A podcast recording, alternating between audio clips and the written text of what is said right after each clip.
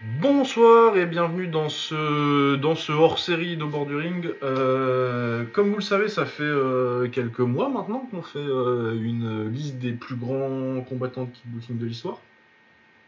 Où on propose chacun un nom, on en discute un petit peu et on voit où on le classe.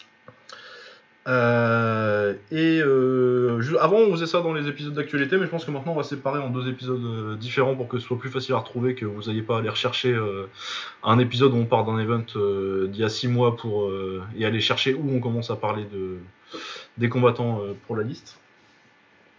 Donc à partir de maintenant, ce sera séparé. Il y a déjà 35 noms sur la liste. Voilà, donc une liste bien avancée. Il reste quelques gros noms qui qui iront vers le top, mais je pense que maintenant euh, le top, euh, il n'y aura pas beaucoup plus de 4 ou 5 additions au, au top 20 quoi. Ouais. Je pense que la plupart des, mecs sont là. Mais c'est bien parce que du coup on va avoir des noms un peu plus obscurs. Euh, Le but ça va être de vous faire découvrir des gens aussi. Donc euh, on va parler pas mal de, de co- de combattants un peu obscurs que, que seul moi connais. non certains, puis d'autres. euh, On va rajouter un peu de japonais je pense aussi. Et Ouais. puis bref, voilà. Comment ça va Baba? Ça va bien, ça va bien, et toi? Oui. Comme, euh, comme au, à l'épisode qu'on a enregistré il y a une heure. Voilà, comme, comme il y a une heure. Voilà. Euh, du coup, bon, on va commencer. On va peut-être faire un petit rappel euh, de l'état de la liste. On va pas faire toute la liste parce qu'il y a 35 noms. Mais alors, le numéro 1 pour l'instant, euh, le plus grand kickboxer de l'histoire est Ernesto Wust. Ce qui me paraît pas. Un bon nom. ça va quand même. Ça va, c'est pas mal. Suivi de Buakao euh, en deuxième, de City Chai en troisième, de Masato en quatrième, euh, cinquième Rob Kaman, sixième Andy Sauer, septième Artem Levin, huitième Tyrone Sprong, neuvième Cédric Doumbé et dixième Tenchin. Je vais pas faire, euh, je fais juste le top 10, hein, euh, autrement il y a Ouais, beaucoup d'autres noms. Euh, le dernier pour l'instant c'est Frank Lobman. qui je pense euh, va pas beaucoup bouger à moins qu'il y ait des découvertes archéologiques de fait. Ouais, c'est bon. Il devrait rester à cette que- Bah ouais, non, si vous pouvez écouter, je pense que c'est un des premiers qu'on a classé d'ailleurs. Mais Ouais. euh, Frank Lobman, c'est un mec qui est- où il n'y a pas assez d'infos pour être vraiment sûr. euh, je pense qu'il mérite d'être là, sur la liste. Après, peut-être qu'il mérite. Je pense pas qu'il mérite d'être dans les, dans les 20 premiers. Mais peut-être qu'il mérite d'être un petit peu plus haut, genre des- dans les 25. Mais euh, tu sais, parce que je vois qu'il y a Mark Hunt, tu vois. Ouais, ouais, ouais. Je pense que potentiellement, c'est euh, potentiellement un mec à peu près aussi grand que Mark Hunt ou ce genre de truc là. Surtout qu'il était plus dominant que Mark Hunt sur, la, sur sa période. Mais que c'est une période où on connaît pas les noms et personne n'a vu les. Personne vu combats, c'est- que potentiellement où. euh, Voilà, on peut pas. Oui. Et en se disant, euh, on l'a vu euh, après la prison à 38, euh, 40 ans, et c'était quand même, ça avait l'air de taper fort. Ouais. Plus euh, Peter Hars qui te dit que c'était un de ses combats les plus durs euh, à une époque où il, a déjà, il, a- il est déjà trois fois champion du K1. Ouais, voilà, c'est surtout des témoignages hein, qu'on va avoir. Oui, oui, il y a un côté un peu. euh, il y a un côté époque perdue où il y a beaucoup moins de vidéos et c'est beaucoup plus. euh, on t'a parlé du mec qui a vu le mec euh, à la salle. Ouais. Euh, voilà. Euh, du coup, on va commencer à rajouter des noms sur cette liste. J'avais une petite liste de noms qui ai-je envie de proposer en premier Euh, Ah, celui-là, c'est pas mal. Yuta Kubo. Oh, va se mettre la petite page. Euh, Yuta Kubo qui a été euh, champion, il a gagné, il gagne euh, un tournoi du K1 quand même après celui qu'il a perdu contre du vrai K1 je veux dire. et... oui, oui, il me Il semble. en gagne il gagne le 2011. hein. À, à revérifier, mais il me semble bien. Je, je revérifie tout de suite. Il gagne le 2011 contre Goya Urabe en finale et en battant Noiri euh, en demi. Et Saïga, et, et Saïga en en quart de finale, ce qui est pas mal d'ailleurs. Oui, Oui, puis il gagne le tournoi du Glorieux aussi, a, il y a le tournoi du qui aussi. était bien relevé quand même. Oui, oui, oui, il était vraiment pas mal. Il peut gagner encore, il bat encore Noiri d'ailleurs. Ouais. Non, mais il commence euh, sa carrière au NJKF en, en 2005 quand même, ça commence à dater. il, va, il boxe un peu en Thaïlande, il boxe deux fois au Raja, c'est pas si courant pour euh, des, Japonais à l'époque. Parce que à part Sato et euh, quelques autres, euh, généralement ça se, ça se croisait moins le- la taille et le kick au Japon. Ouais, ouais, il n'y en a pas eu. Hein. T'as eu Euh, oui, du coup, il commence euh, une carrière sur 16 victoires. euh, sa, carrière sur 16 victoires de suite. Il prend le titre du, du NGKF. Ensuite, il y a des petites défaites. Ensuite, il fait le au crush, ou les débuts du crush, parce que c'est la JKF qui devient le crush. Il fait le tournoi lightweight, donc ça doit être 60 kg, où il perd en, finale contre, contre Masahiro Yamamoto. Alors qu'il est réserviste, je sais pas trop comment ça s'est passé, je me rappelle plus trop comment ça se passe. Mais bon, Masahiro Yamamoto, dont on reparlera peut-être, parce que c'est un combattant que j'aime beaucoup et je pense que mérite qu'on en parle. Ouais.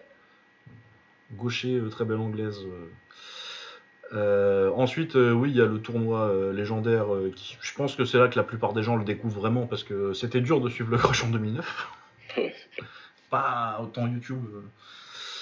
Euh, du coup, il fait le tournoi du K1, euh, qui pour moi, c'est peut-être mon tournoi préféré de l'histoire du K1, le, K- le K1 euh, Japan 63 kg 2010. Ouais. Aurait pu être encore mieux, je l'ai déjà dit. Il bat euh, Taiki Hata en 8ème, il bat Keiji Ozaki. C'était pas, il était pas mal Keiji Ozaki en plus. Ozaki, c'était c'était le fouleur là? Ouais, c'était le fouleur, fouleur taekwondo là. Ouais, il était pas mal. Euh, il bat Yoshimichi euh, Yasu Matsumoto sur un gros KO sur high kick euh, en demi-finale. Bon, Matsumoto, je sais pas trop ce qu'il foutait là, alors que Koya Urabe, ils l'ont pas retenu pour les- pour l'écart. Ouais. Et ensuite, il perd une finale légendaire contre Yamato, qui est un des plus gros comebacks de l'histoire du K1, où Yamato est derrière au point et il lui met deux knockdowns et lui met KO au troisième. Et c'est la source de mon amour inconditionnel pour, pour Tetsuya Yamato. Une des meilleures performances dans le tournoi, mais bon, ça, on l'a dit, on l'a dit plein de fois. Ouais, il prend sa revanche, enfin il prend pas sa revanche parce qu'il bat pas Yama- Yamato euh, l'année suivante, mais euh, il gagne le tournoi l'année suivante. Ensuite, le K1 s'écroule. Ouais. Il a euh, sa petite période ISK au crush où il bat Charles François, il bat Abdelaziz Biri deux fois. Euh, bon, il y a bat Yuya Yamato aussi dans cette euh, période-là, mais c'est vraiment plus les victoires à l'international qui sont. Esbiri et François, euh, c'est mieux que Shintaro Matsaku- Matsukura et Ouais, Taka. c'était des bonnes victoires hein, à l'époque. hein. C'était de, Ouais. de très très bons combattants. Euh, ensuite, gros, gros, autre gros accomplissement dont tu parlais tout à l'heure, il gagne le titre, euh, enfin il gagne le tournoi du K1 au Japon, au Glory 8, en battant euh, Chibin Lim euh, par KO au, au premier tour. Gabriel Varga en demi et euh, Noiri en finale. Bon, il y a des coups de pied très très bas sur Noiri. Ouais, Noiri, la finale, c'était euh, assez controversé. ouais. Ah, c'est. Oui, c'est. Il s'est fait plaisir. D'ailleurs, euh, Noiri prend sa retraite, sa retraite quelques mois après au Crush. Excellent combat. Sa revanche, je veux dire. Oui, oui, c'est mieux. Il prend sa revanche. Ouais, c'était super ce combat-là. Ouais. Ouais. Ouais, il est vachement bien le combat au Crush 32. Ouais. Euh, ensuite, il y a. euh, D'ailleurs, ça entame la période sombre. il y a quand même 4 ans qui sont très compliqués. Où il retourne au Glory, il perd contre Mossa Bamrani. Il barra Sarkisian, qui est un mec qui a, qui a battu Noiri euh, quand il était jeune, mais qui a pas fait grand chose après, malheureusement. D'ailleurs, je pense que c'est la dernière fois qu'on l'a vu, euh, le Ouais, c'est clair, on K1. avait pas mal d'espoir sur lui, mais il en a rien fait après. Ouais, il a un peu disparu. Euh, il prend un très très gros KO contre KO Fairtex, qui est un peu euh, l'explosion de KO Fairtex en tant que kicker. Ouais, qui gagne. Euh, ensuite, il perd contre Yausa- Yaoshimi Soda. Un mec comme Yota Kubo, avec tout le respect que j'ai pour Yasuo Misoda, il devrait pas perdre Ouais, contre. Yasuo Misoda. Jamais. Normalement, ça perd pas contre un mec comme ça. Tu peux faire un combat compliqué, mais t'as pas le droit de perdre. Euh, ensuite, il se fait mettre KO par Hideaki Yamazaki, euh, même s'il y, a des- il y a des victoires entre les deux, mais c'est euh, Noman et Keita Makihira, quoi. C'est vraiment pas des trucs très glorieux. Ouais. Euh, il perd en Chine contre Shielei. Par ça, par contre, si je me souviens bien, la décision est un petit peu chinoise. Ça, je m'en souviens pas, non. Ensuite, il gagne un tournoi légendaire du K1, euh, le, le tournoi 67.5 de, de, de 2017. Oh là là. Te rappelles-tu de tous les adversaires? Pas du tout. Franchement, pas du tout, du tout, mais c'est un tournoi vraiment flingué. ouais. Alors, euh, il bat Kimura en quart. Bon, c'est respectable encore. C'est- même plus une, c'est même un genre de finale aventure. Je sais pas pourquoi il, il- il faisait pas mal ça, euh, mettre les favoris ensemble en quart euh, ces années-là, euh, le K1. Ouais, ouais, il le faisait tout le temps. Ensuite, c'est Hitoshi Tsukakoshi qui le met KO en demi. Et c'est Moine Dragon, évidemment, la finale. Ah, il est horrible ce tournoi. Ouais, et ensuite il enchaîne euh, pour finir sa carrière sur trois défenses, euh, une contre Messik Bag- Bagdasaryan, que vous connaissez peut-être parce qu'il est l'UFC maintenant. Ouais. Euh, un, un- un- un léger Kramiko contre Yasuhiro Kido. Ah, j'avais oublié, purée. Ah oui, Ouais. oui, oui, oui. Ouais. Et par contre, pour le coup, alors que là, du coup, à ce moment-là, je me disais, putain, Kubo, ça fait 4 ans que c'est compliqué quand même, même quand il gagne. Mais il bat Jordan Picker, Ouais, ça c'était une vraie bonne et victoire. c'était une vraie bonne victoire qui t'a rappelé. euh, Non, mais moi je trouve ça très bien qu'il ait fini sur Jordan Picker parce qu'au moins ça m'a rappelé que euh, c'était pas que euh, le mec qui se faisait dominer par sa meuf et qui faisait des vidéos bizarres sur. Non, sur mais c'est vrai, c'est vrai, c'était un moment Ça où t'a rappelé que. plus, personne le, voilà, plus personne le prenait au sérieux. C'était devenu un gimmick avec sa meuf qui était au premier rang là tout le temps. là, là, et, est-ce qu'elle va pas me quitter parce que je vais perdre, je sais pas quoi. enfin, c'était le gimmick et personne ne le prenait au sérieux, y compris au Japon, et il a rappelé à tout le monde que c'était un très bon combattant. Ouais, c'est ça, non, ça, ça a bien rappelé que, qui, qui c'était. Parce que c'était Ouais. euh, un gaucher avec une très bonne anglaise, une très, bonne, très, très bon direct du gauche. Et puis euh, une base de taekwondo qui le rendait euh, très, dan- très dangereux en, en jambes derrière aussi. Ouais. Donc ouais, un style assez unique. euh, ouais, c'est un, mec qui... euh, il m'a beaucoup frustré quand il était dans ces périodes, euh, dans ces périodes assez nulles où, où il s'en foutait hein, les dernières années. Ouais, c'est clair. Mais par contre, c'est vrai que oui, euh, sa période, euh, sa période au crush, euh, à peu près jusqu'au premier, ju- jusqu'au premier tournoi du Glory, de 2010 au premier tournoi du Glory, c'est un, c'est des meilleurs combattants du monde. Ouais, il est, il très très fort et il est très difficile à prendre, sait tout faire. Très bon travail au corps. Il met KO comme ça Charles François, entre autres. Ouais, non, franchement. Et le tournoi du Glory, pour moi, c'est un peu l'avènement du... à ce moment-là de la supériorité des, des Japonais sur ces catégories-là. Parce qu'il y avait du, il y avait du lourd hein, dans le tournoi. Il y a Marisol, entre autres. Euh, Moussa Bramani, je crois qu'il était dedans aussi. Euh, Il y a Mossa Bramrani et puis il y a, il y a Abdelaziz Biri qui perd contre Varga en quart. Ouais, Sbir aussi. Ouais, Varga, qui, qui, qui a fini champion du Glory euh, un peu plus tard. Un très, très, très bon combattant Varga. Donc euh, ouais non le tournoi était très relevé et pourtant euh, on, on s'est retrouvé avec une finale Noiri contre contre Kubo donc euh, à ce moment-là euh, ouais les, les, les, les Européens qu'il faut il faut se l'avouer sont, sont assez arrogants sur le niveau du kick on l'est je vais dire on d'ailleurs Oui, oui, oui. bah, à ce tournoi-là c'était c'était l'avènement des Japonais ouais. Non, faut, faut que je te parle d'un truc. comment? Non, rien. j'ai pas entendu Non, je t'en parlerai après. Euh, ouais, faut que je retrouve le fil de ma conseil. Il y, y y avait Oui, il y avait, il y avait il perd contre, euh, contre Noiri en demi-finale. Oui, non, il y avait vraiment les meilleurs dans ce tournoi-là, et oui, clairement, c'était le. Mais ouais, non, la liste de victoires est quand même pas mal. Hein. Euh, T'as Noiri deux fois, t'as Urabe. euh, bon, Urabe et Noiri sont très prime quand il les voit, mais euh, c'est quand même déjà des très bons combattants parce que c'est déjà une finale de tournoi contre Urabe.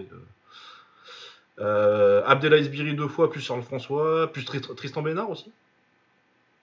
Waouh ah oui j'ai oublié ouais Ouais, ouais, au, crush, au tout début du crush, au crush 13. ouais ouais Bon, Tristan Bénard, il est un peu petit pour. euh, ah, c'est vrai qu'il était petit d'ailleurs ouais. Ouais, ouais. Euh, Keiji Osaki euh, aussi. euh. Il y a une victoire contre Hiroya aussi, que j'ai pas mentionné parce que je pense que Hiroya n'est pas le même calibre de combattant que des Yaorabe, des, des Noiri. ouais quand même Mais ouais, non, non, non, c'est une très belle carrière et oui, je me demande où, où on va le mettre. Euh, je vais regarder où est-ce que je le vois. Euh, ça va aller fort, ça va aller assez bas quand même. ouais oui ah oui Oui, oui, ça va aller euh, au-delà de la 20 e place. il est quand même sympa mais Ouais, ouais, ouais, non, il y a. Y a... T'as pas battu euh, Yamato, tu vois, il y a des mecs que t'as pas battu. Et puis je pense que malgré le fait qu'il soit à 2-1 contre, euh, contre Noiri, je pense que Prime pour Prime, il a montré qui c'était euh, le meilleur. Euh, Je pense que Noiri est supérieur à, à Kubo. Ouais. Euh, même si lui, il a battu Esbiri et pas, et pas. Euh... Euh, bah là, je regarde aux alentours de. Je le vois pas au-dessus de Fujiwara. Fujiwara qui est. Qui est juste au-dessus de Benio Kuze et d'Arthur. Ah oui. Je le vois pas au-dessus de Kishenko. Ouais, c'est. euh, Euh, moi j'hésite à le mettre, je le vois vers la 25e place là, euh, je sais pas trop si je le mets euh, entre Holtzken et Pereira ou euh, derrière Pereira.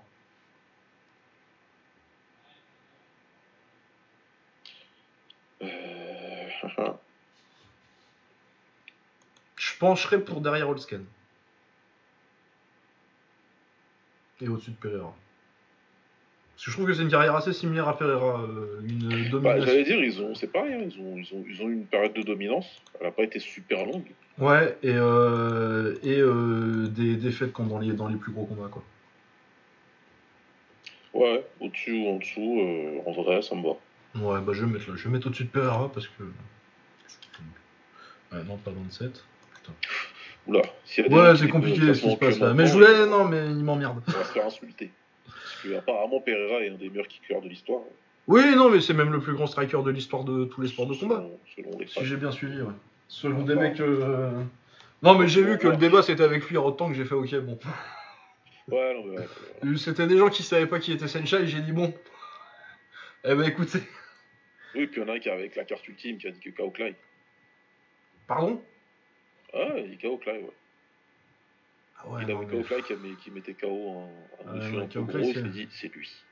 Ah, mais Kao Clay, c'est le gars. hein. J'aime beaucoup Kao Clay en plus. Euh, Vous allez vous me forcer à dire du mal de Kao Clay, j'aime beaucoup ce gars. Mais faut être sérieux à un moment. Faut être, faut être sérieux à un moment. C'est ça le pire. Mais les mecs, ils sont trop occupés à dire n'importe quoi. Trop. Ouais. Du coup, Yuta Kubo rentre à la 26e place. Je suis- Ouais, je, je suis content. Je pense que c'est sa place. Ouais, allez, ouais, c'est bien. Euh, T'as quelqu'un à proposer ou c'est moi qui décide aujourd'hui? Euh, bah déjà, ça dépend combien on va en faire. Du 3, c'est pas mal. Oui, oui, oui, je sais pas combien on est là, mais. J'en ai euh, un qui peut prendre du temps. Ah bah écoute, vas-y. Euh, J'ai bien vérifié, j'ai dit, mais comment ça se fait qu'on n'a pas parlé de lui? Alors, allons-y, mettons les pieds dans le plat. On va énerver toute une population qui a un drapeau rouge avec une étoile verte au milieu. Ah, c'est vrai qu'on l'a pas fait à lui. Euh, on y va? On se le fait? Allez, c'est parti. Badrari. Monsieur Badrari. Ah, je croyais que t'allais dire Mohamed Kamal. Ouais, il a été sympa, mais là, je me dis, euh, on va faire euh, deux noms moins connus. Parce que je te laisserai choisir un autre et je sais que tu choisiras quelqu'un de. de Oui, moins ça va être. euh, ça va être Et un nom bien, bien connu. Plus que connu, parce que c'est peut-être le nom le plus connu de l'histoire du kick. Euh, ouais, sur cette période, euh, sur, sur, ces dix, sur ces dix dernières années, je pense que c'est le mec qui a été le plus célèbre. euh, le kickboxer qui a été le plus célèbre. Pas Je nécessairement pour ses combats. Badrari, c'est quelqu'un qui est né au Maroc en 1984, comme moi. Qui, qui, qui a eu une carrière. euh, Oh, il est pas né au Maroc, euh, il est né à. Amsterdam. Ah, il est à Amsterdam, ouais. Non, il est, de- il est du Maroc, mais euh, il est né à Amsterdam. Euh, longue carrière qui n'est pas encore terminée, euh, qui a eu les tour à tour la casquette de, de, de jeune prodige, de Golden Boy, de, de, de combattant d'élite confirmé, et puis de déclin euh, précoce, Oui. on peut dire précoce, hein, parce que le K1 Global, Oui, il était pas si vieux que ça. Hein. Ah, il était pas vieux, hein. 2012 je crois, c'est ça Pourquoi qui- Euh, oui, c'est 2012 qui, qui perd- c'est 2013 qui perd contre, contre Zamedov. Ouais, tu vois, 28 ans, 29 ans. Donc euh, c'est le combattant le plus un des combattants les plus clivants de l'histoire des, des sports de combat. Au Japon, il l'appelait euh, le The Devil Prince, Kumaoji. Et lui, il Ah, ça pas trop. bien. Mais voilà, on va faire un petit peu, en- essayant de le faire pas trop long. Il est arrivé, il a, il, il a commencé euh, le kick donc à Amsterdam. Il a, il est arrivé en pro avec le Shakuriki de Monsieur Tomarenk. Euh, Qu'est-ce qu'on va dire Ça va être quoi sa première grosse victoire? Non, pas sa première grosse victoire. Sa première grosse mais- défaite, hein. C'est Ignashov en première 2003. grosse défaite contre Alexei Ignashov. ouais.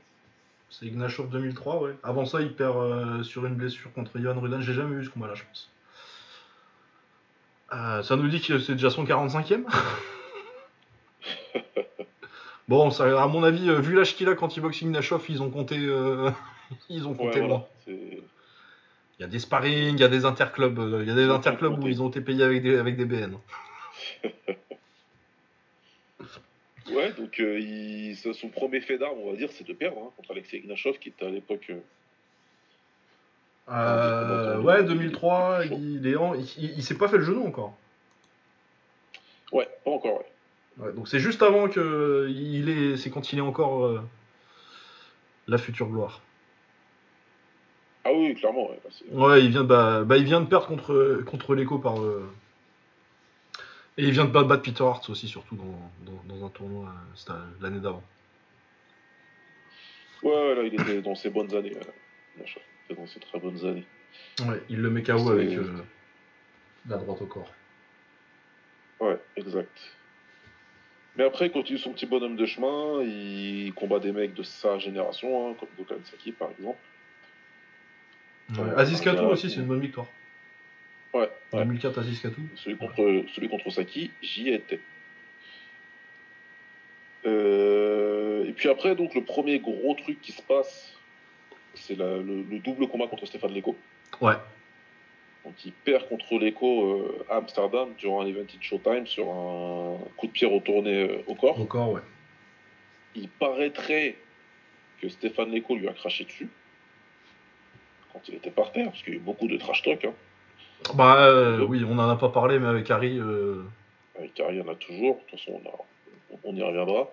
Mais voilà, c'était chaud. Donc, il paraît, euh, c'était la rumeur persistante euh, à l'époque que voilà, il lui aurait mollardé dessus quand il était par terre.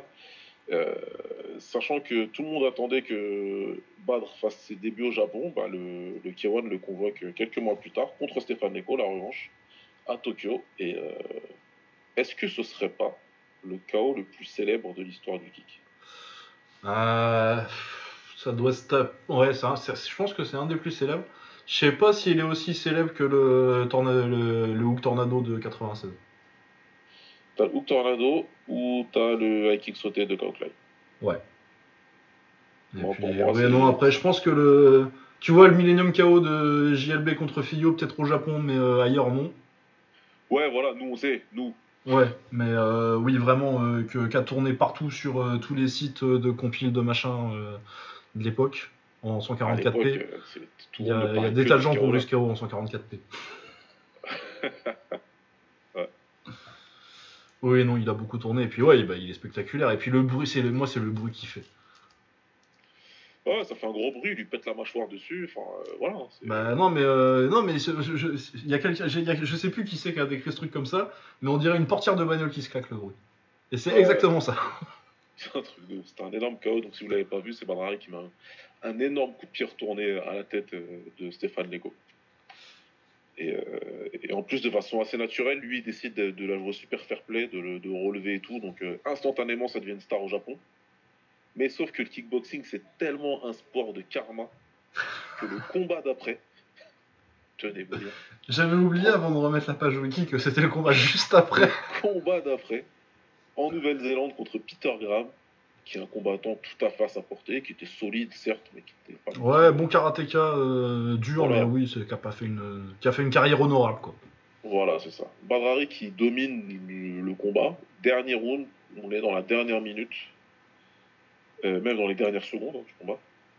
Et Peter Graham, il, il- il envoie un espèce, je sais même comment, un Rolling Thunder. Un Rolling Thunder, tout à fait. Un retourné sauté. Ouais, c'est ça. hein.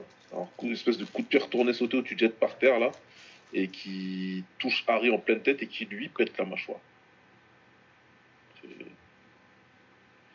Euh, assez euh, le karma. De toute façon, ça, c'est le kickboxing, hein, c'est comme ça.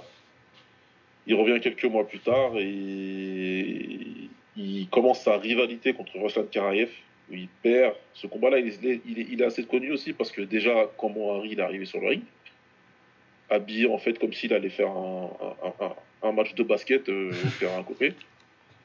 Maillot des Lakers, short des Lakers. Vraiment, il a combattu, euh, c'est pas une image là.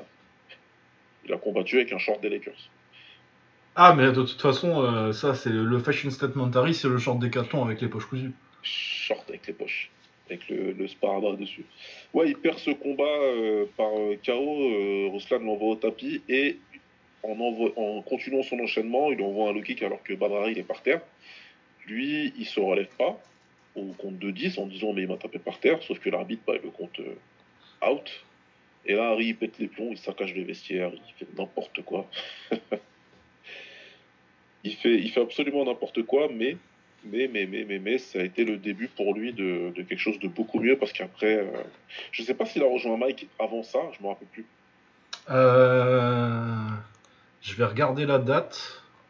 Je sais plus s'il a rejoint juste avant, mais je crois qu'il est déjà avec Mike pour Euh, ce combat-là. il arrive chez Mike en 2005. Ouais, donc c'est bon, il était déjà avec lui alors. Donc ouais, il- je pense qu'il vient d'arriver chez Mike.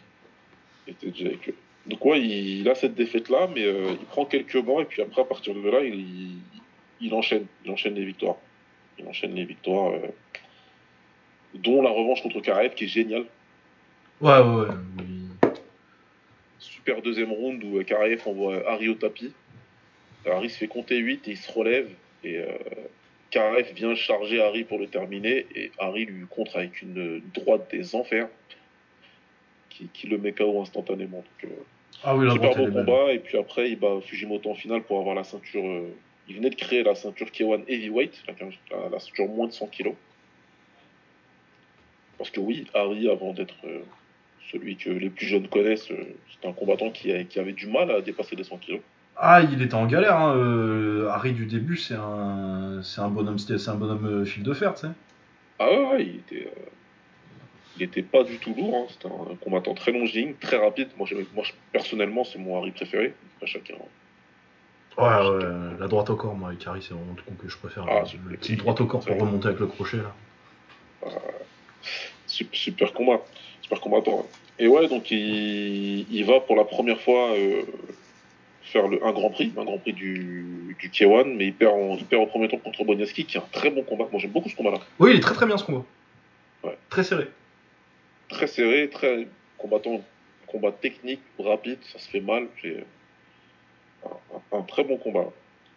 Donc il perd ce combat-là, mais euh, il y a quelque chose qui se passe. Parce qu'il prend quelques mois et quand il revient contre Cefo, c'est plus le même déjà. Euh, oui, oui. C'est plus trop le même, et là il enchaîne les KO. Ouais, bah, il met que des KO jusqu'à arriver, euh, bah, jusqu'à arriver en finale de l'année suivante où il retombe sur Wodniowski et. Qu'est-ce qui se passe, Lucas Que se passe-t-il? Eh ben, euh, il le fait tomber, c'est même pas un knockdown, hein, euh, si je me Non, c'est pas un knockdown. Bonaski envoie Harry au tapis au premier, Ouais, c'est ça, je me rappelle qu'il va au tapis au premier, euh, Harry. sur les, le- les crochets que seul Bonaski est capable de mettre, là, les crochets. Tu comprends pas comment, Ouais, oui, ces espèces de. ouais. comment il fait avec son poignet, là, mais. Et puis donc, euh, Harry vient dans le deuxième en se disant il faut absolument que je fasse quelque chose de dramatique, et il fait quelque chose de un peu trop dramatique, en fait. Ah, bah, il lui met un penalty. hein. Un bon, petit écrasement de tête. Ah oui, non, c'est un stomp, c'est pas un penalty, c'est un stomp. Ouais, ouais, c'est, c'est, c'est un stomp. euh, ils, ils- ils se bousculent les deux. Boniaski va, va au tapis, mais c'est pas sur un coup ou quoi. Non, non, non, oui, Harry, c'est. Dit, bah, un quoi, eh ben, hop.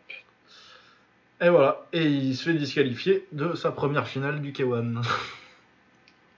Ouais, il se fait disqualifier. Boniaski euh, remporte le titre comme ça. Et, euh, et Harry, bah, sa réputation, elle est, euh, elle est faite. Et pour ne rien arranger, il y a un monsieur qui, juste derrière, dit que le kickboxing, de toute façon, c'est trop facile et que le MMA, de toute façon, ils peuvent tous gagner contre les combattants de kick. C'est Alistair Overeem.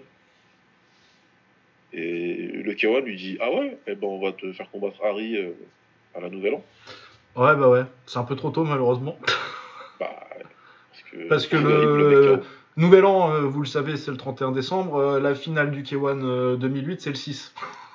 Ouais, voilà. Je sais même pas s'il est rentré en Hollande. Bah, je pense pas, non.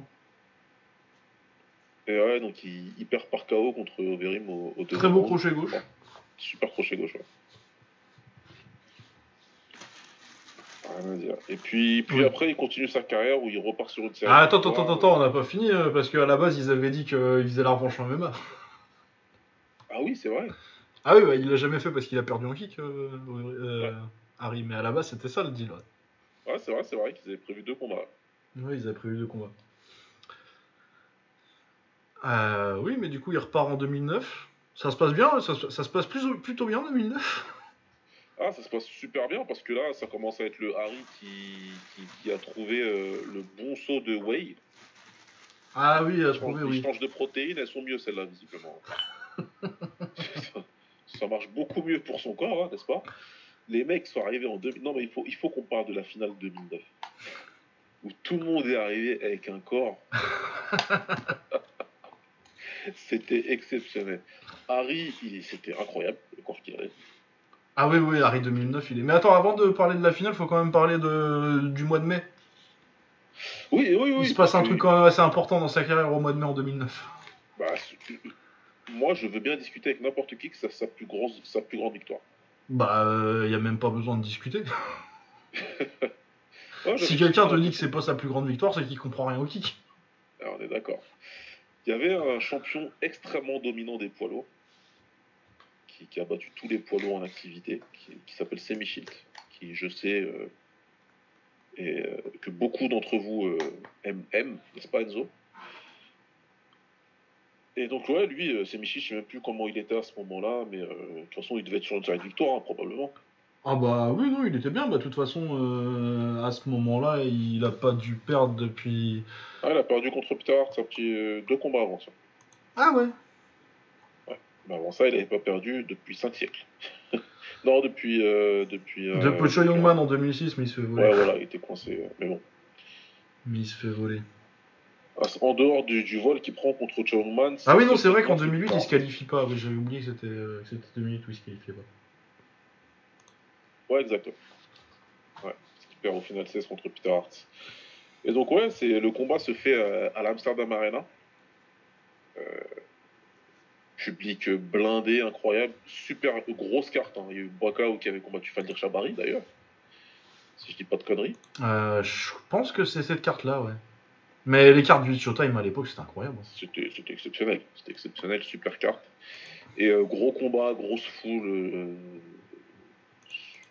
pour voir ce qui va se passer. Est-ce que Harry va être, va, va être celui qui, qui va pouvoir battre de façon vraiment dominante Shield Et puis bah, Harry se prend pas la tête. hein. Il lui rentre dedans et réussit à le- l'envoyer au tapis dans la première minute du combat. Et euh, il finit par terminer le travail. 30 secondes plus tard. Euh, Harry qui arrive à battre euh, avant la limite au premier round. Là où toutes les autres légendes, à part Peter Hart, euh, échouent depuis plusieurs années maintenant.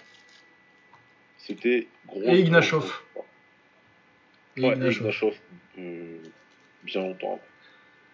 D'ailleurs, je trouve ça très marrant que euh, les deux à avoir mis KO euh, c'est Michel, c'est Michel qui est euh, l'exemple de la carrière exemplaire euh, incroyable. C'est deux mecs qui sont passés, c'est les deux mecs ultra talentueux mais qui sont passés à côté de leur carrière.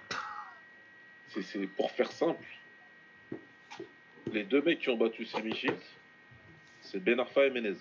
Exactement, exactement, C'est- triste pour mais c'est vraiment ce qui s'est passé. exactement. Et, euh, par contre, Ben Arfa c'est euh, Ignashov. Ouais. ouais, clairement. Donc,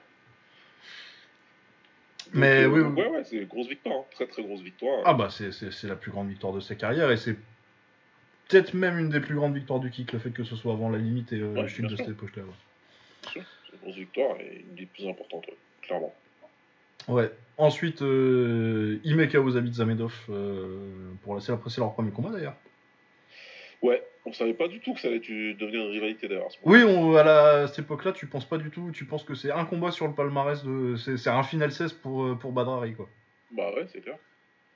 Euh, belle droite au corps, encore une fois d'ailleurs. Ouais, de toute façon, bah, ça droite au corps. hein. Super. ouais.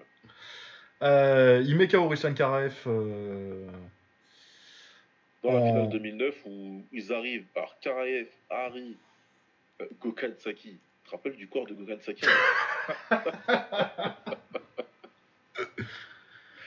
Ah, c'était n'importe. Les mecs, ils avaient tous le- la même boîte de whey, encore une fois. Ah bah les Avengers. hein.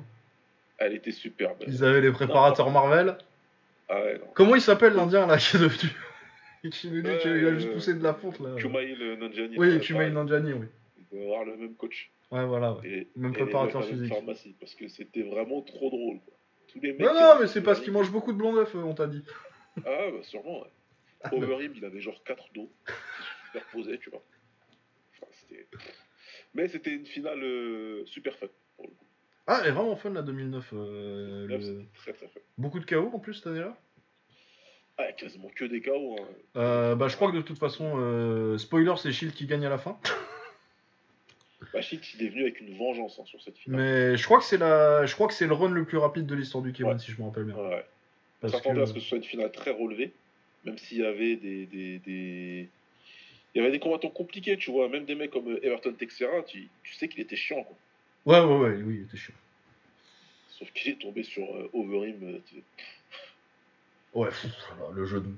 Le le genou. mec KO sur un genou monstrueux. Euh, le banner qui était là, il perd par KO contre Shield en huitième, et en quart, pardon. Ouais, ouais, ouais. Parce que. Le combat qui a la décision, c'est Bonaski contre Zimmerman. Mais c'est la fois où il est venu, euh, genre 3, il est venu le jeudi pour le dimanche ok, euh, au Japon. Qui est le banner? Ouais, le banner. C'est cette Ouais, fois-là, je crois ouais. Je crois que c'est cette année-là. Hein. Cette année-là où quand il. il prend les orteils dans le foie, là. Ouais, ah ouais, c'est ça. Ouais, ouais c'est ça. Ouais. Ouais, moi j'y croyais, hein. j'ai dit, ah, le banner il est là, là, il a même pas fait de temps. C'est la dernière année où on y a cru, ouais. Ah, la douche froide.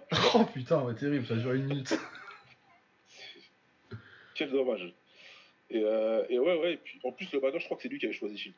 Tu sais, Je pense que c'est lui qui choisit Shield, ouais. C'était le tirage que j'aime bien qu'ils font là, tu sais. euh, Oui, oui, où t'as une boule et tu choisis où tu vas, ouais. Ouais. Normalement, il est encore sur YouTube d'ailleurs, si vous cherchez. Euh... K1 Euh, bah oui, parce que c'est l'année où Zimmerman il demande Boniaski. Exactement. Exactement. Ouais, c'était sympa. C'était un peu la nouvelle génération qui arrivait pour euh, détrôner l'ancienne. Ouais, c'est ça, t'as Boniaski, t'as le banner et, euh, et Shield euh, comme, comme ancienne garde, et puis t'as Overeem, Harry, euh, Karef euh, et tout ça qui arrive. Ouais, non, c'est une belle année.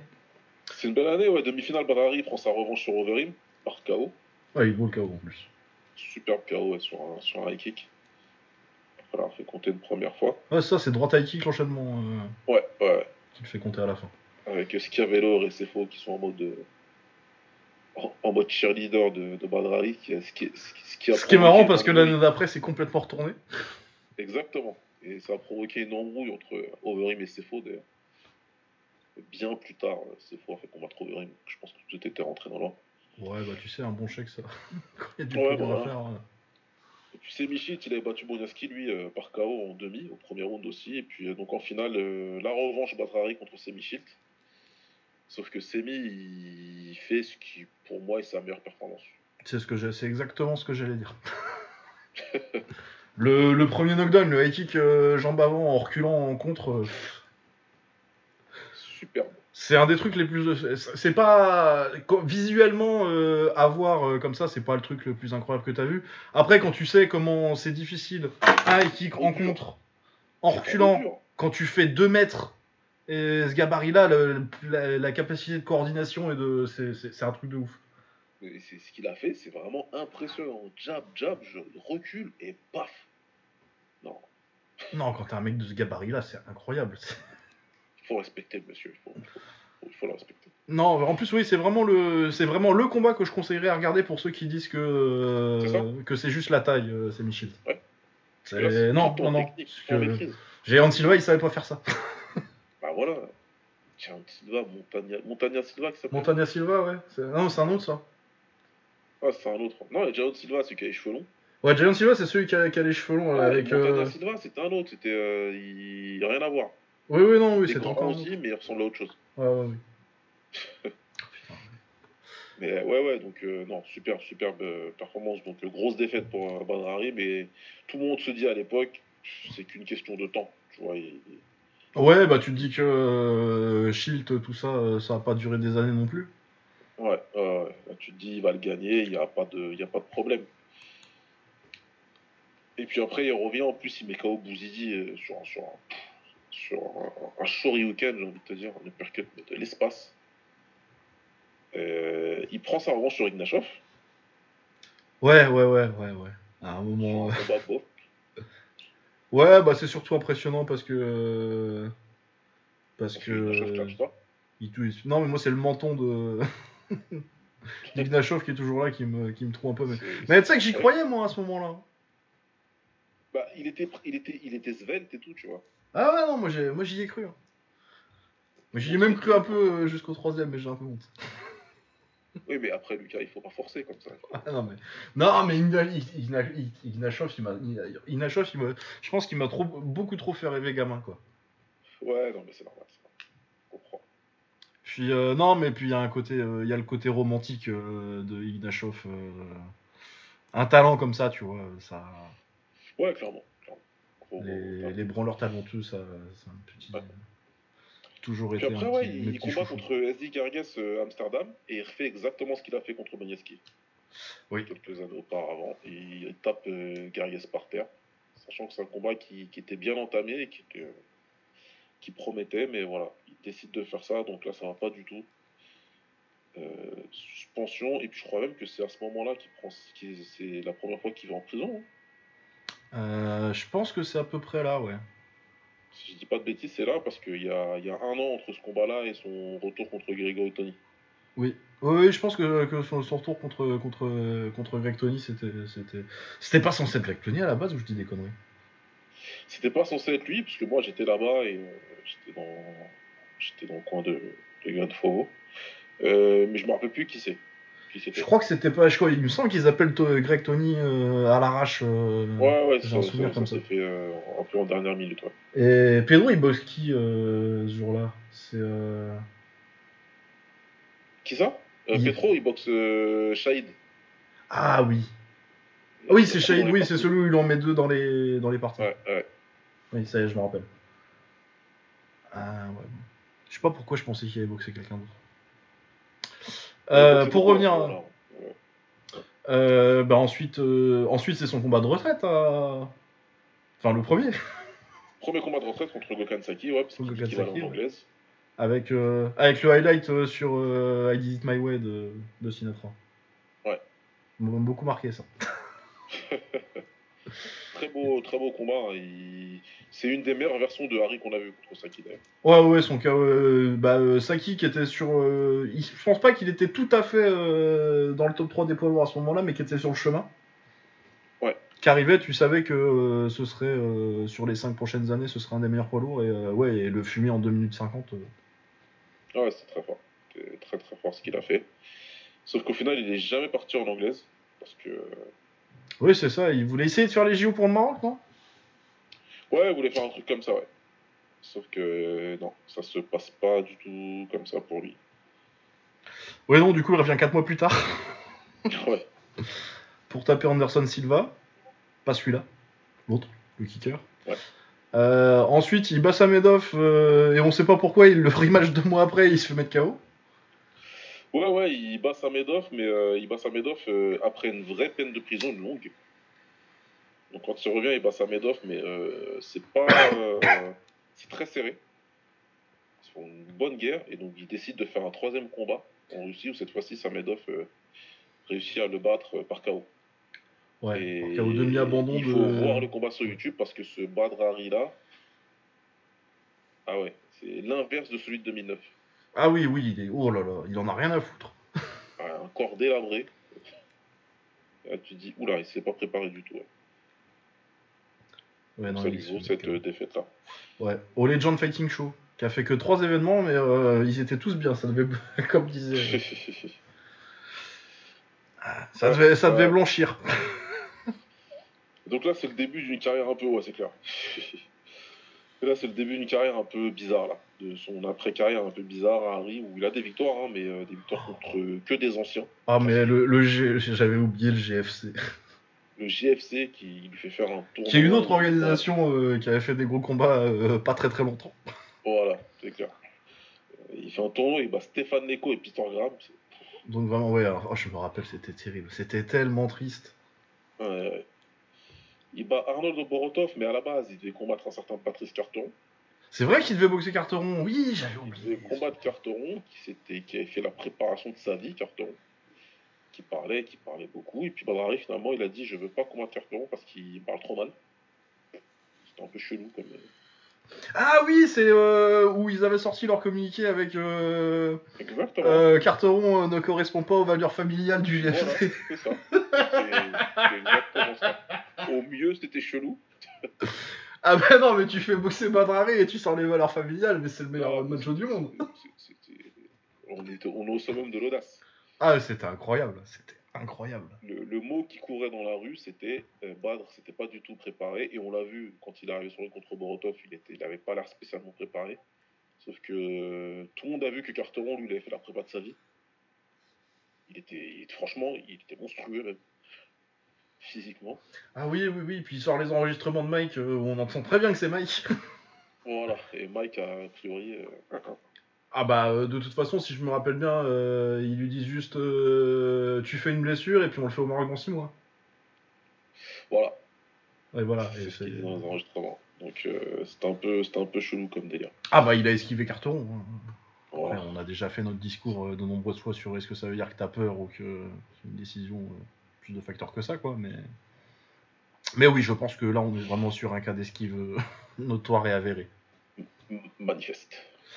Euh, ensuite, il bat Ismaël Lont, et c'est la dernière victoire de sa carrière, en 2015. Oh, la vache. Merde. Oh, la tristesse du truc. Merde. Oh là là. Oh, dit comme ça, c'était violent. putain. Ah ouais, non, non, non, ça, c'est, dur. hein. J'avais pas réalisé encore, parce que euh, comme les performances contre Rico, elles sont bonnes, Ouais, ouais, ouais. t'as l'impression que c'est il le plus récent, mais... euh. Il, il entame la partie de la carrière euh, Badr et fragile. Ah ouais, non, la, la- la- la carrière où Badr se casse à tous les coups. Ah, c'est- très compliqué. Il avait Ouais. quand même battu euh, SD Gargas. hein, mais, Oui, euh, c'est vrai, mais c'est plus, plus une victoire, ça, c'est fini. Voilà, parce qu'il était sous. euh, je sais pas quel produit. Bah parce que les deux. c'est très simple, SD Gargas, le rematch, c'est parce que les deux. ouais, et puis en plus, c'est la période où vraiment la Hollande, ils sont devenus tatillons. Je sais pas ce qui leur est Ouais, arrivé. Parce que voilà, te, te, faire contrôler positif en Hollande, c'est compliqué. Bah, bah, visiblement, apparemment, ça arrive à tout le monde maintenant. hein. Ouais, maintenant c'est devenu quelque chose d'assez euh, d'assez courant. On va comprendre. Ouais, ouais, du coup, euh, il boxe Rico Verhoeven dans un combat très attendu en 2016. euh, son... bah, c'est son premier au Glory, hein, il n'a pas été au Glory avant. Ouais. Euh, il fait un très bon premier round euh, jusqu'à ce qu'il se. C'est l'épaule qui se démet Ou c'est le bras qui Euh, casse c'est. C'est pas la cheville Ou c'est le deuxième Non, non, c'est le deuxième, euh, la jambe. Ah, c'est l'épaule, ouais, c'est l'épaule, c'est l'épaule, t'as raison. Ouais, voilà, donc grosse déception. Il revient deux ans plus tard quand même Ouais. pour SD Gargas. On a enfin le rematch au Glory Collision 2. Euh, il fait encore une fois un très très bon premier round. Il envoie même euh, Rico au tapis Ouais, ouais, clairement. Avant de se péter la cheville parce que visiblement il peut pas faire, il peut plus faire trois rounds. ou comme ça. Ah ouais, non, il est vraiment bizarre en plus celle-là. Ouais, ouais. Euh, ouais, donc voilà, dommage. C'était pas. Bon, vraiment pas de chance, mais il a montré quelque chose quand même. Il, il revient bien. et- ouais. Ouais. Bon. Du coup, Benjamin Degbouilly pour se relancer un an plus tard. Et il domine. Il domine, il domine, il domine. Ça devient un... ça devient un pattern même sur les combats d'après. C'est très récurrent. Il domine le combat. Tu te dis, il va le descendre. Sauf que. Troisième round, la Degbui, il dit, bah non. Et il C'est lui qui revient, c'est lui qui le termine. Ensuite, Arcadius Rosek, Ah bah celui-là. il le démonte, il l'envoie quoi deux fois au tapis? Ouais, on va deux fois au tapis, il lui, le- le- le- il lui ravage le corps. Enfin, il- vraiment, euh, Hop. Et ensuite, il mange un kick qui sort de nulle part. il mange un high kick de l'espace en contre. Euh, KO, euh, voilà. KO net sans bavure avec petite ouverture de l'arcade en prime. Ouais. Retour six mois plus tard, euh, ça fait deux rounds et puis euh, c'est les supporters du Legia, enfin les supporters, Les, les, les hooligans, du les Legia hooligans du Legia. qui ont décidé d'en découdre avec les fans de la Badr Army. Army. Ouais. Euh, le truc, c'est que le combat, ben, euh, il se fait. Je crois qu'il prend un down juste avant. Oui. Avant, quoi. Sur un genou ou un truc comme ça. Donc, euh, ouais, c'est, on va dire que le public l'a sauvé. Ouais, no contest émeute. Toujours bien à voir sur un palmarès. ça. Ouais, c'est, c'est- c'est- c'est- il manquait que ça sur le palmarès de Harry, tu vois. ça passe bien. Et ensuite, euh, en octobre dernier, retour contre Overeem. Le troisième combat et. Voilà, c'était juste triste. hein.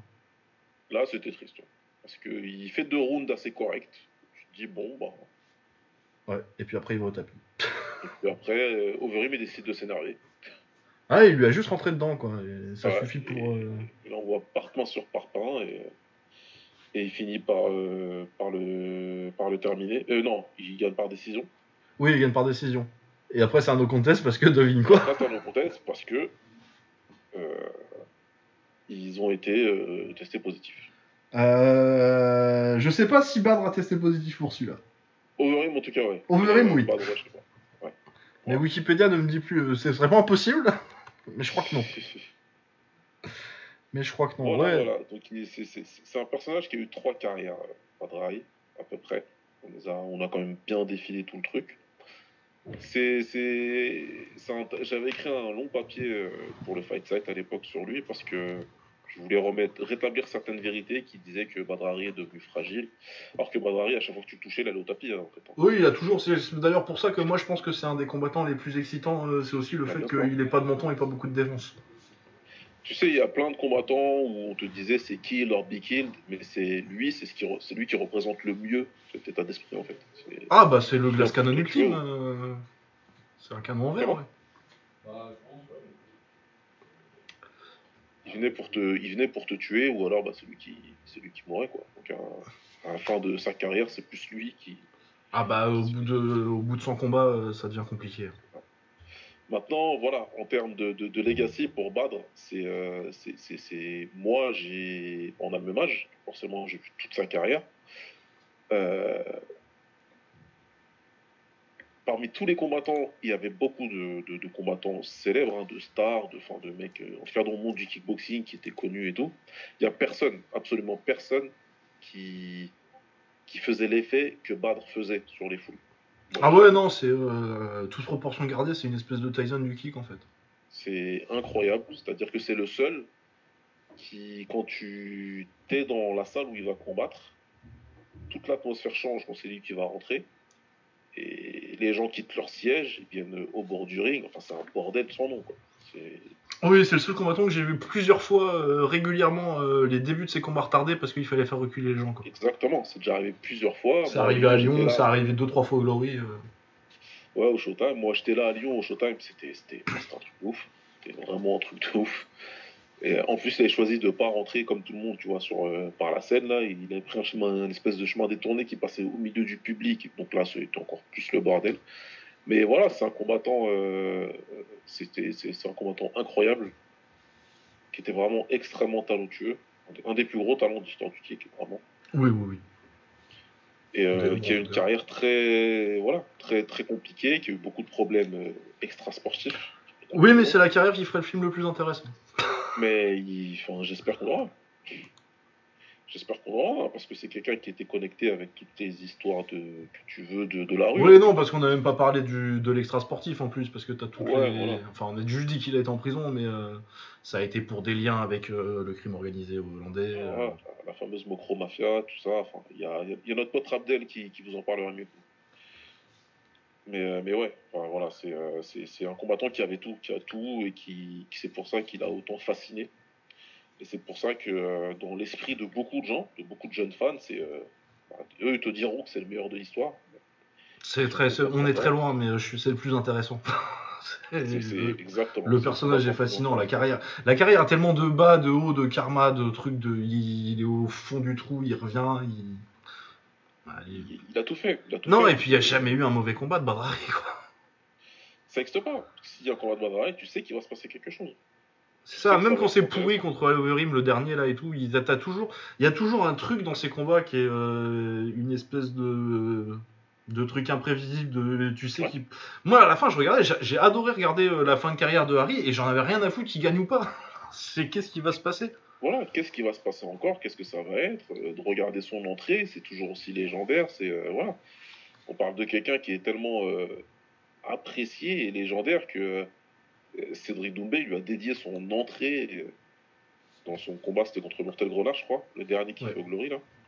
Oui. où il rentre avec sa musique, avec son short et tout. Enfin, c'est euh, voilà, c'est un combat, c'est le combattant préféré, ton combattant préféré, Ouais, en termes d'aura et tout.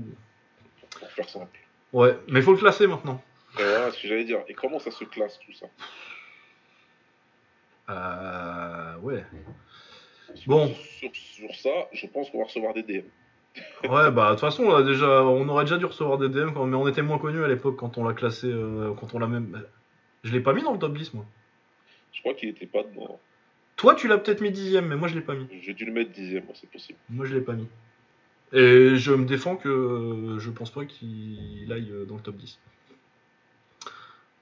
Après, je trouve que c'est un, de mes combattants. euh, pe- Peut-être pas préféré parce qu'il y a un côté d'adhésion au personnage. et Je n'adhère pas au personnage de Badrari. Je ne pense pas que ce soit une très très bonne personne. Mais, le, mais du coup, le personnage est fascinant. Si c'était un. c'est ça, film, en fait, t'es content. Si t'es fan de kick, t'es content qu'il y ait eu un mec qui a une carrière. Oui, il y en a un comme ça. Je suis pas fan de lui, mais euh, oui, pour, euh, pour l'exposition médiatique du King, du, du Kick, et pour, et pour même l'histoire, l'histoire est incroyable. L'histoire de la carrière de Badrari est incroyable. Tout, bien sûr. Et de toute façon, les histoires, euh, de toute façon, euh, les films en général, c'est pas sur euh, les films les plus intéressants, c'est pas sur les mecs à qui tout réussit. Bah, c'est ça, sinon on s'en fout en fait. Sinon, on s'en fout, ouais, c'est ça. mais, ouais, ils gagnent tout le temps, c'est pas intéressant. Franchement, ouais. C'est intéressant, c'est intéressant quand il y a du conflit. Et dans la, dans la carrière de. Les histoires sont intéressantes s'il y a du conflit. Et oui, dans la carrière de, de il y a eu du conflit. Et ouais, il y a tellement de haut, de bas, de. Ça, ça. C'est- un mec qui a gagné contre. qui a mis KO Semi-Shield euh, Prime et. euh, et qui a perdu contre, contre Peter Graham, quoi. Ouais, c'est ça. C'est ça. Ouais, ouais, ouais. Eh ben écoute, Et puis, ouais, il y a, y a- il y a quand même pas beaucoup de défaites vraiment honteuses. Même. euh, Enfin, il y a, il y a des- posons, posons la question assez. On va essayer de poser le problème de façon assez simple. Est-ce qu'il rentre dans le top 10 Non. ah non, mais il y a Peter Hart et Chez Missile qui sont en dehors du top 10. euh. Pas déconner non plus. Euh, moi, je pense Il qu'il va. top 20 Euh, non, je pense pas parce que moi, je pense pas qu'il aille au-dessus de Crocop.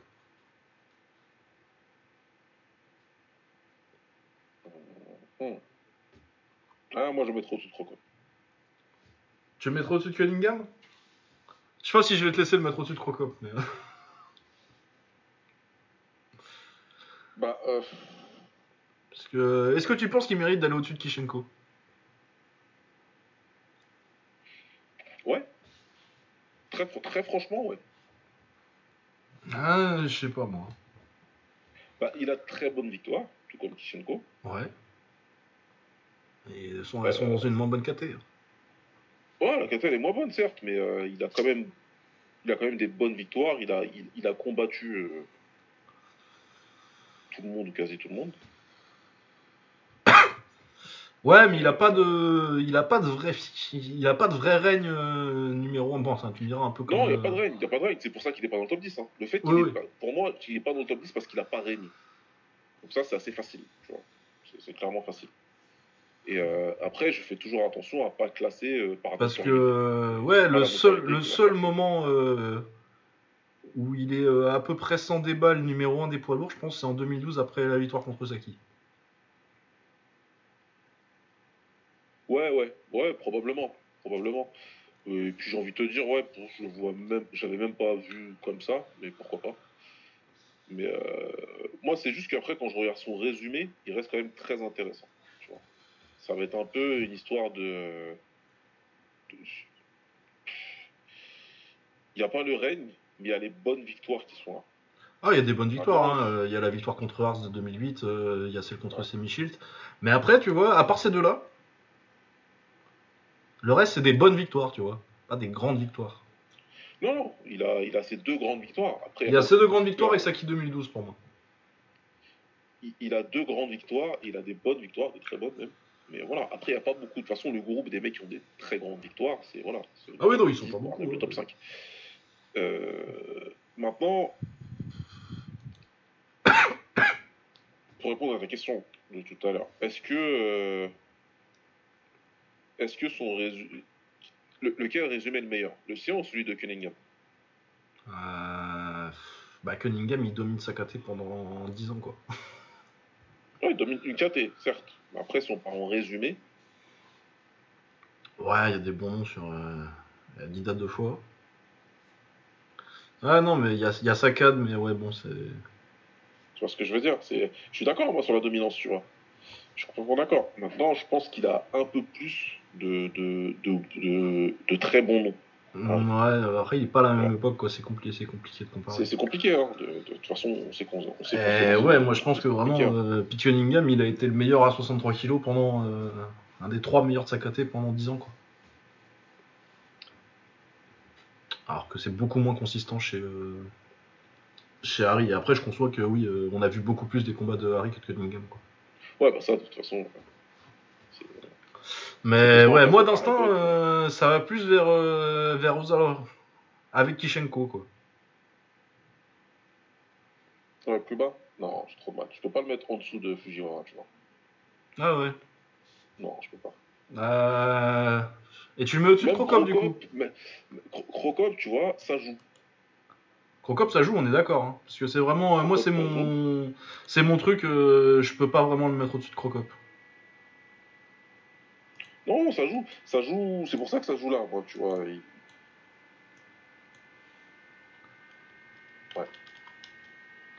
Euh, en dessous de Crocop, est-ce que ça te va 22ème en dessous de Crocop, au-dessus de Fujiwara. Ah, c'est compliqué. Moi, je l'avais en dessous de Dekers. En dessous de Dekers. Ah, Moi, j'ai du mal à le mettre au-dessus de Crocop quand même. Mais je peux, je peux vivre avec ça.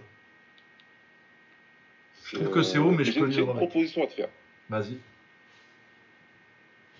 Laissons-le entre. Voilà, on, va, on, on- on dit, on dit qu'on sait qu'il est entre Dekers et Fujiwara. Ouais. On va avoir un invité, pour de vrai, hein, vraiment. Oui, voilà, et c'est quelqu'un d'autre qui décidera. Bon, bah, je on le mets pro. quelqu'un, il va trancher. S'il est marocain, ça compte pas. hein. Il n'est pas marocain. Qu'est-ce que tu penses de cette euh, proposition? Oui, non, c'est très bien, c'est très bien, c'est très bien, ça me va. Donc pour l'instant, je le mets euh, Crocop, je vais mettre un petit point d'interrogation pour qu'on se rappelle que c'est pas, c'est pas Ouais. définitif. Mais pour l'instant, je le mets entre Crocop et Fujiwara et après, euh, on verra. Mais ouais, après, j'aurais, j'aurais survécu en le mettant en dessous de Decker. Je trouve que c'est un peu haut. Moi, je pense que je l'aurais mis euh, 25-26 aux alentours de Kishenko. Mais Ouais, peut-être je suis un peu Ça va dur. être dur d'avoir. euh, Bah, c'est non, mais c'est très difficile, euh, Harry. euh, c'est- C'est dur, c'est dur, c'est dur, Harry. c'est- c'est- C'est c'est pour ça, c'est que il y a des gens pour qui ça va encore une fois. hein. Il y a peut-être il y a des gens qui vont nous écouter en disant mais c'est des tarés ceux-là. euh, on parle de Badr Harry et tout, mais Oh, moi je pense pas que ça puisse aller. ah, tu vois, même en poids lourd, je pense que tu peux discuter avec Maurice Smith, mais je suis très. J'ai beaucoup de respect pour Maurice Smith, ça me paraît compliqué de. Un mec qui a été aussi consistant et aussi bon, même quand il était vieux et cramé, euh, parce que les fins de carrière sont beaucoup moins sexy euh, et beaucoup moins sexy chez Brad Harry que chez, Maurice Smith. bah, c'est ça. Il n'a pas encore fini, hein. donc ça peut, on peut aller encore plus loin dans le mauvais. hein. Ouais, euh, oui, oui, c'est ça, oui. J'allais dire, il a pas encore fini. euh. Ah oui, non, mais Dans les trucs qui font monter dans les places, il a fini.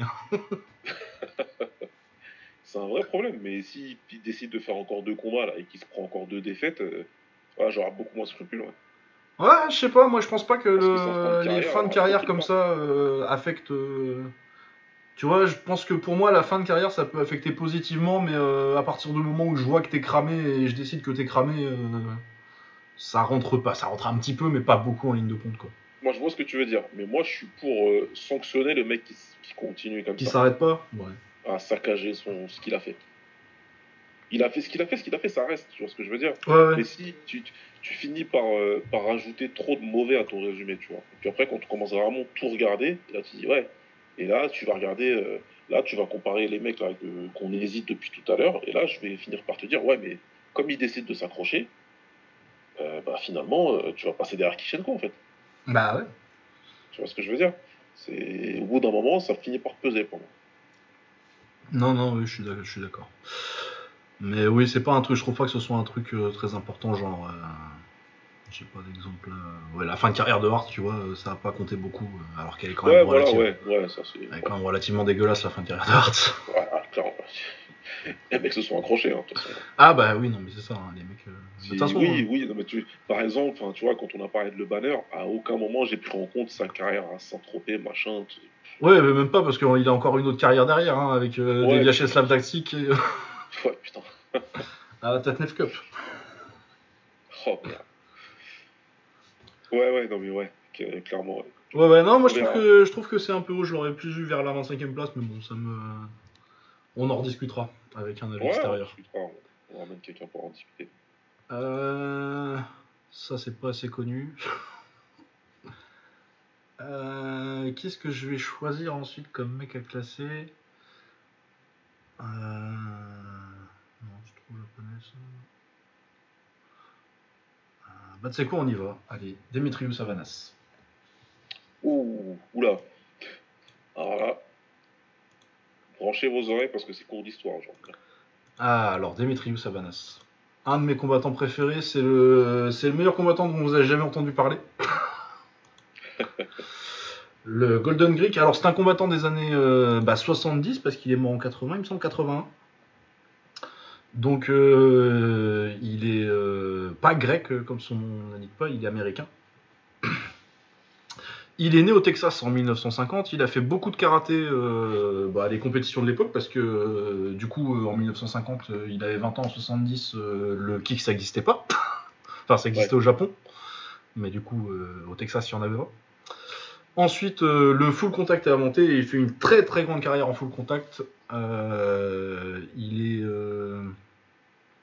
alors, il est champion des États-Unis, je crois, PKA, et euh, il, perd, euh, il perd un combat que je tuerais pour voir, l'un d'entre vous, sans aucune hésitation, contre Benur Quidez. Ça, c'est une de ses trois défaites. Et euh, ouais, il y a pas mal, il y a, je pense qu'il y a une 7 ou 8 de ces combats euh, en ligne, et euh, c'est le combattant, euh, avec Benur Quidez, du coup, dans les années 70, c'est le combattant le plus en avance sur son temps que j'ai jamais vu, peut-être.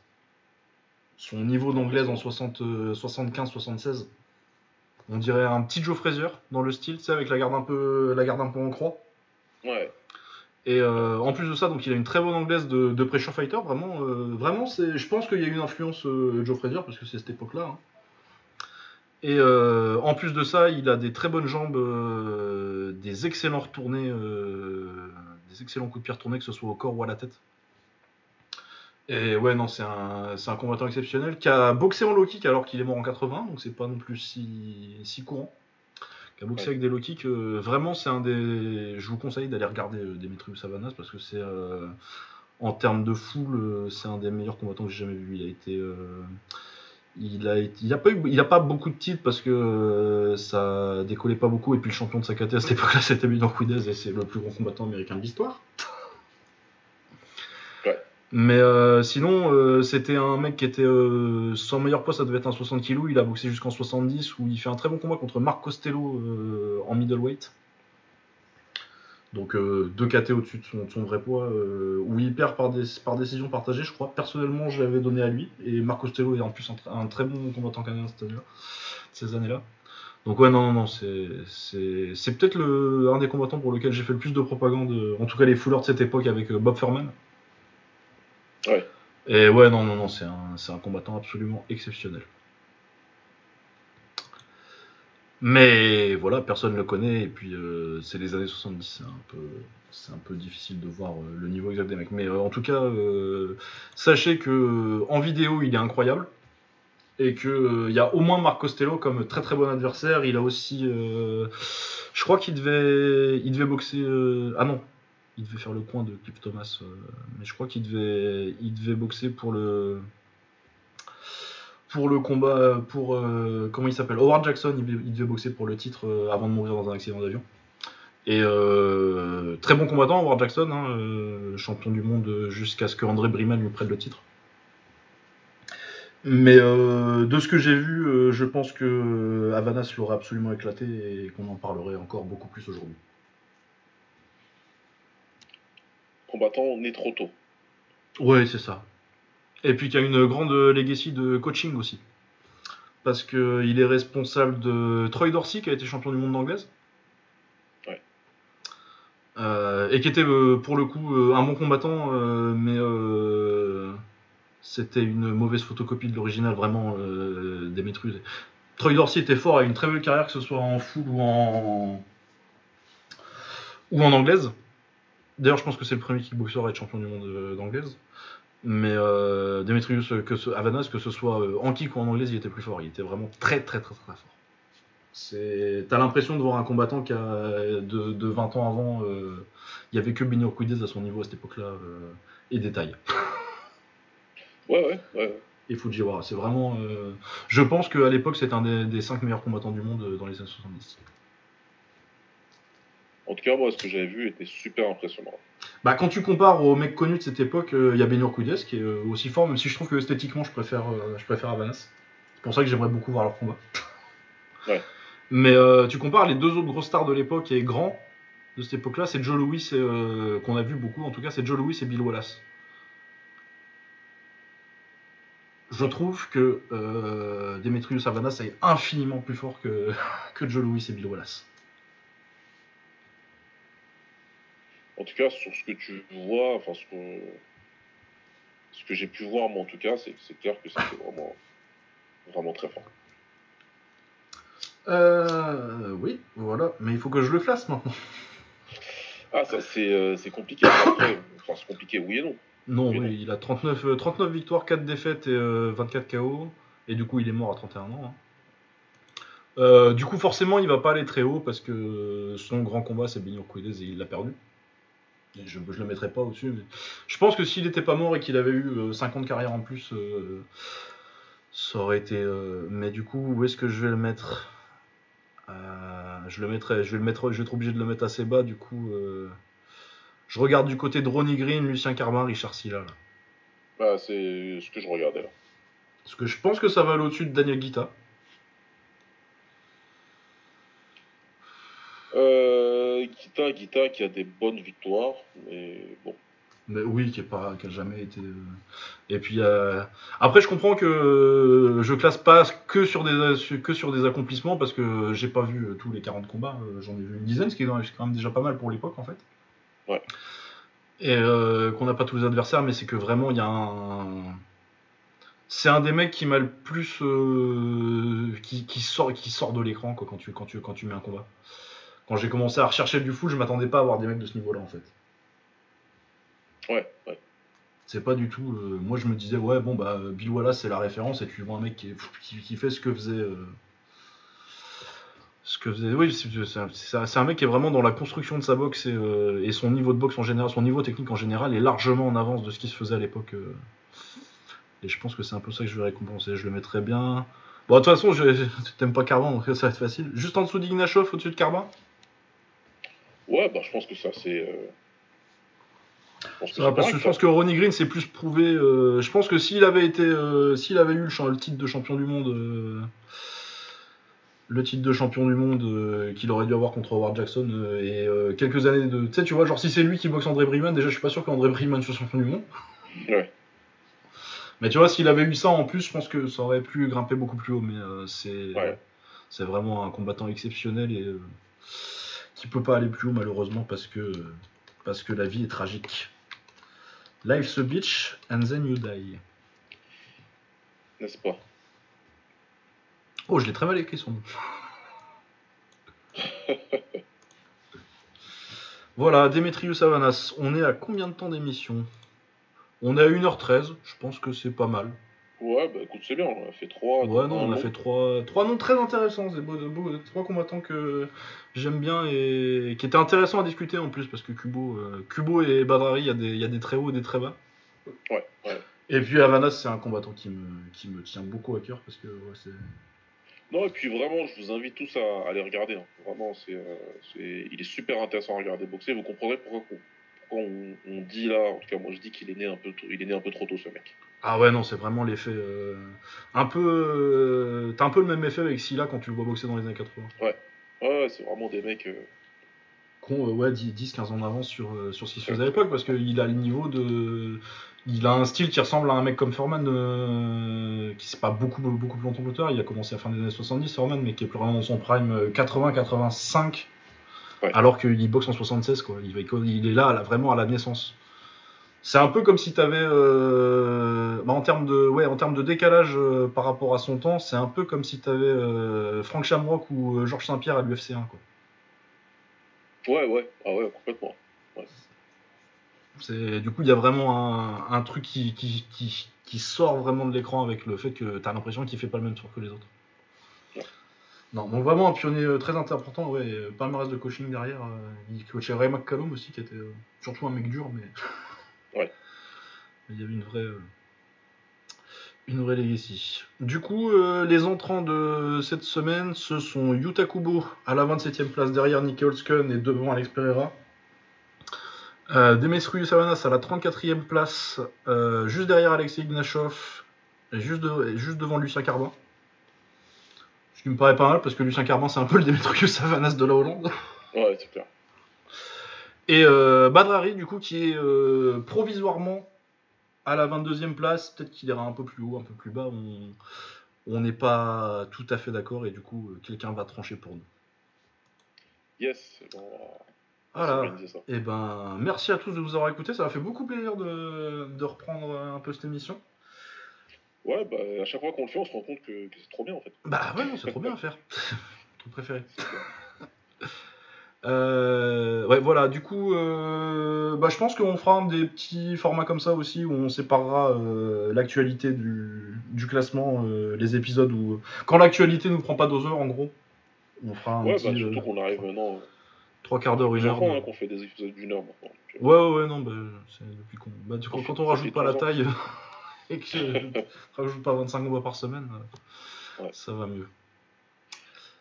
Voilà, et ben merci à tous et on se retrouve euh, la semaine prochaine pour. euh, je pense que la semaine prochaine ça va pas l'air hyper chargé, du coup je pense qu'il y aura un petit, un petit débrief euh, rapide 45 minutes, une heure, et puis je pense qu'on refera un peu de classement Ouais, ensuite. Et bien merci à tous, portez-vous bien, ciao Salut.